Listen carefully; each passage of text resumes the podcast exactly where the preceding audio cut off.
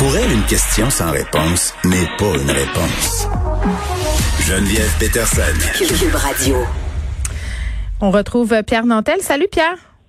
Bonjour Geneviève. Écoute, tu voulais faire un, un petit retour sur ta chronique d'aujourd'hui dans le journal euh, où tu faisais référence au rapport Comparer Montréal. Quand on compare, on se console. Oui. Ben, écoute, en tout cas, ce qui est certain, c'est que depuis environ cinq ans, là, malheureusement, la dernière, la dernière édition de ce rapport-là n'a pas eu lieu à cause de la COVID, a empêché Ouais. plusieurs villes de faire de donner des chiffres. Mais grossièrement, donc depuis 2015, l'Institut de Montréal compare 15 villes nord-américaines sur différents facteurs, différents indices. Et par exemple, si on est les derniers en- ou les avant-derniers en termes de problèmes de circulation, donc ça va vraiment pas bien au niveau de la circulation à Montréal, on est les premiers au niveau de la qualité de vie. Euh, depuis euh, 4 ou 5 ans, mais c'est les premiers, c'est pas rien, là, tu sais. Ben, Ben, attends, je suis pas sûre s'il referait, s'il refaisait le, sondage, euh, je suis tellement fâchée que je m'avais fait des cibles des raies.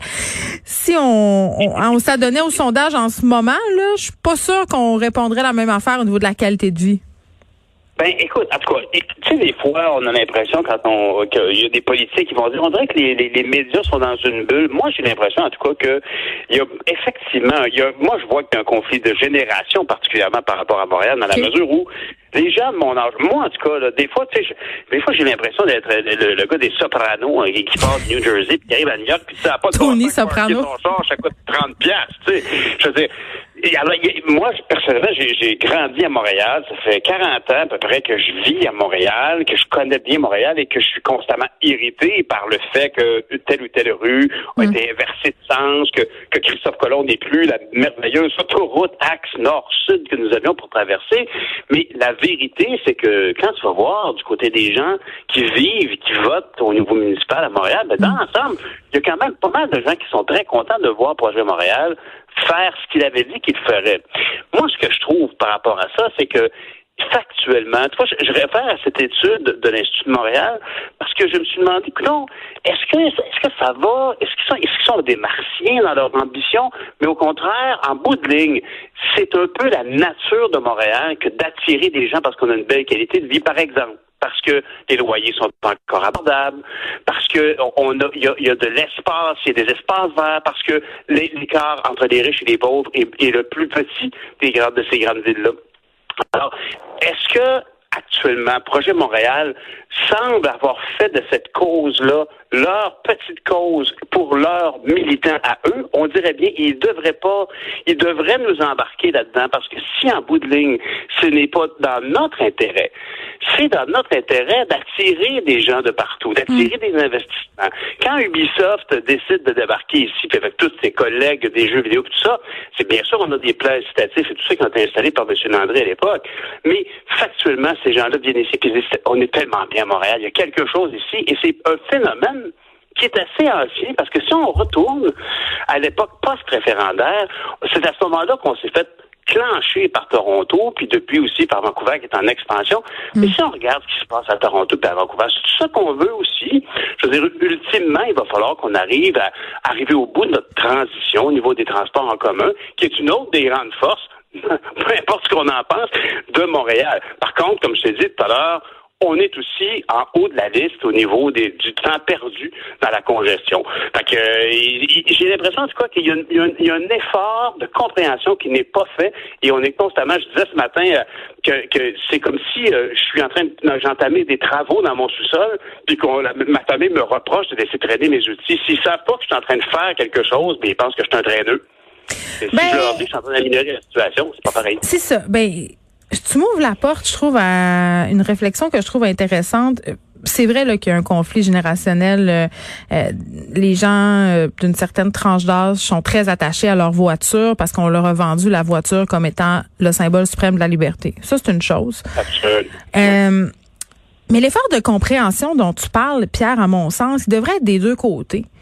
Parce que, tu sais, moi, j'ai rien contre le fait qu'on stimule, euh, encourage, déploie toutes sortes de stratagèmes pour euh, augmenter le transport actif, le transport collectif. Tu sais, le REM, je trouve c'est une bonne idée. Je trouve les pistes cyclables dans une certaine mesure qu'on puisse traverser la ville bord en bord avec des vélos. Euh, au bout du compte, je trouve ça une excellente idée parce que tu sais, Pierre, moi, j'ai eu mon permis de conduire seulement à 31 ans. Hein. Avant ça, là. Oui, tu une parfaite représentante de cette autre génération. Tu es une oui, pure. Non, ben, en fait, je suis une xéniale. Je suis une, je suis une vieille grecque. Puis, tu sais. Oui, je viens, très, très jeune. Je viens des, je viens des régions et puis, en région, c'est clair que tu as ton permis à 16 ans parce que, bon, euh, le transport en commun, c'est pas tout à fait ça, mais j'étais un peu un extraterrestre. À Montréal, c'était correct. Euh, j'ai lutté longtemps pour... Euh, je me suis longtemps objecté à avoir une voiture à Montréal, à avoir même un permis de conduire parce que je trouvais pas ça utile. Par contre, force est d'admettre que quand tu as des enfants, une job, puis que tu dois combiner tout ça, une voiture, ça peut être bien pratique dans certains cas, même s'il y a des familles qui réussissent à s'en passer. Mais moi, ce que je déplore un peu de la part de l'administration Plante, c'est un peu toujours que je leur reproche, c'est la façon dont ils passent leur message ou la façon ben, dont justement il y a un manque de communication. Dites-nous sont où les travaux, dites-nous pourquoi, dites-nous vous comprenez. Tu sais, la mairesse Plante aujourd'hui annonce qu'elle qu'elle va compenser les commerçants de la rue Saint-Denis. Enfin, parfait. Tu sais, juste reconnais qu'il y a un problème, reconnais que les gens sont un peu exaspérés, puis déjà là, moi, je me calme. Tu sais, si tu me dis, ben oui, peut-être j'ai pas eu rapport, peut-être c'est un peu beaucoup, mais écoutez, c'est un coup à donner, puis après ça, on va être bien. Déjà là, tu as mon attention, tu comprends? mais, je suis tellement d'accord avec toi. Moi, c'est ce que je pense. Écoute, quand tu, regardes la situation, dans mon, dans mon papier ce matin, dans, dans, le Journal de Montréal, j'évoquais que je suis parti du cinéma Beaubien pour me rendre au coin de Roy et Saint-Denis pour aller chercher des dumplings. Puis que finalement, j'ai dû faire deux U-turns. Je suis allé à l'ouest. C'est comme j'étais. Je suis arrivé au dumpling. Premièrement, j'étais sûr qu'il allait être froid. Une tragédie. Une tragédie, Pierre. Une vraie tragédie. Oui, c'est vrai quand même. Entre toi et moi, c'est pas cool. Puis, mais la vérité, il y a des choses pires que ça. Non, non, mais c'est un vendredi soir, tu t'attends pas à ce qu'elle est obligée. Évidemment, quelqu'un dit, ben, t'as-tu checké Waze ou, Google Maps? Ben non, vendredi, je suis en ville, je suis au cinéma Beaubien, puis je m'en vais sur Saint-Denis. Ben, non, ça peut être compliqué. Ben oui, c'est compliqué. Puis comment ça se fait à ce moment-là, comme tu dis, qu'ils ne nous transmettent pas l'information? Moi, c'est plus ça, moi. Ben, tu as raison. Quand tu vas sur le site Info Travaux, je sais pas si tu as vu, mais c'est très drôle. On a mis, là où j'ai mis mon, ma lettre, mon, mon, article d'aujourd'hui, le Journal de Montréal, on a mis une illustration de l'île de Montréal avec les travaux. C'est factuel, c'est pas une invention graphique. Là. Non, et puis on dirait une grosse pizza, mais euh, anecdote euh, sur euh, Info Travaux. je me suis ostinée sur Twitter avec un représentant de la ville de Montréal la semaine dernière concernant des travaux qui avaient lieu autour de l'école de mes enfants. Et la personne à la ville en question, Monsieur Caron, je pense son nom. Monsieur Caron, c'est très, très drôle. M'obstinait qu'il avait pas de travaux sur la rue en question, selon Info Travaux. J'ai dit, écoutez, monsieur, là, je suis en face des travaux. Je peux vous dire qu'il y a des travaux, donc la carte n'est même pas à jour. Tu sais, ça fait un ben, peu partie du problème aussi, là. Ben, c'est ça, c'est qu'on peut imaginer aussi que Projet Montréal en a un peu. Sylvain Ouellet, pardon. Ah, c'est pas M. Coron. Non. Mais, mais, mais, mais, mais, M. Coron, lui, il était malade avec RDO. mais, mais les gens de chez Projet Montréal, peut-être, sont un peu abasourdis devant la lourdeur qu'il peut y avoir dans la gestion d'une ville, le, le, red tape, hein, le décorum, mhm. les, conventions syndicales, puis tout ça. Et, et, et factuellement, peut-être qu'ils rêvent qu'on ait d'abord une application qui nous dirait en temps réel, ben je m'en vais de, tel endroit vers tel endroit, y a-t-il un chemin que vous me recommandez? Puis peut-être que c'est pas possible, mais ça demeure c'est leur fardeau à eux de trouver une manière d'exprimer ce à quoi ils pensent. Parce que moi, je me souviens, je suis allé voir rejoindre ma fille qui était en Suède euh, pour ses études, puis je suis, on s'est donné rendez-vous à Copenhague. Ça fait, ça fait péter de brou de le dire de même. Et dans les deux cas, tu vois à quel point il y avait des bicycles partout. tu peux pas comparer. tu peux pas comparer. L'Amérique du Nord a été construite autour de la voiture. Tu sais, c'est pas du tout la même réalité. On peut s'ajuster. On est des hybrides, des Québécois, on est des Américains américain français, on est en mesure de faire mieux que tout le monde. Puis on le fait d'ailleurs. Quand on parle de qualité de vie, quand on regarde tous les gens qui se garochent, regarde, je veux dire, actuellement, il y a tellement de Canadiens anglais, mm. puis de Français de France au, à, à Montréal, c'est pas pour rien.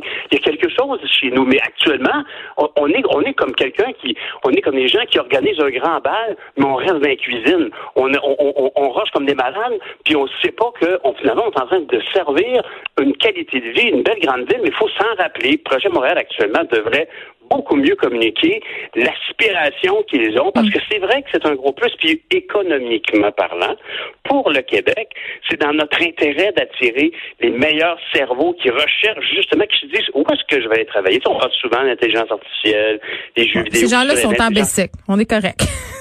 on est en ben, business. voilà, ça a l'air ça à dire, mais honnêtement, c'est dans notre intérêt, mais il faudrait vraiment, comme tu l'as dit tout à l'heure, il faut que le projet Montréal communiquent leur visée. Ils prennent pour acquis. Mais ça a l'air simple, mais c'est ça. Communication. On en revient toujours à ça. Communication. On est juste là, simplement. Pierre Nantel. Euh, Vas-y. Ah non, mais j'allais te parler de, la, de, Parti québécois, mais je cherchais à faire une belle conclusion comme l'a fait euh, Paul Saint-Pierre Plamondon. Mais c'est ça pour une autre fois. en tout cas, moi, j'ai écouté, je peux juste te dire au passage euh, rapidement que j'ai écouté 15 minutes euh, du, second débat pour la course à la chefferie du PQ. J'ai décroché assez vite. On était seulement à 1300 à le regarder. Moi, j'ai décroché quand Sylvain Godreau et Guy Nantel se sont ostinés sur Internet haute vitesse. ils m'ont perdu. On se retrouve demain, ben, Pierre. Ah, demain. Salut. Bye. Bye.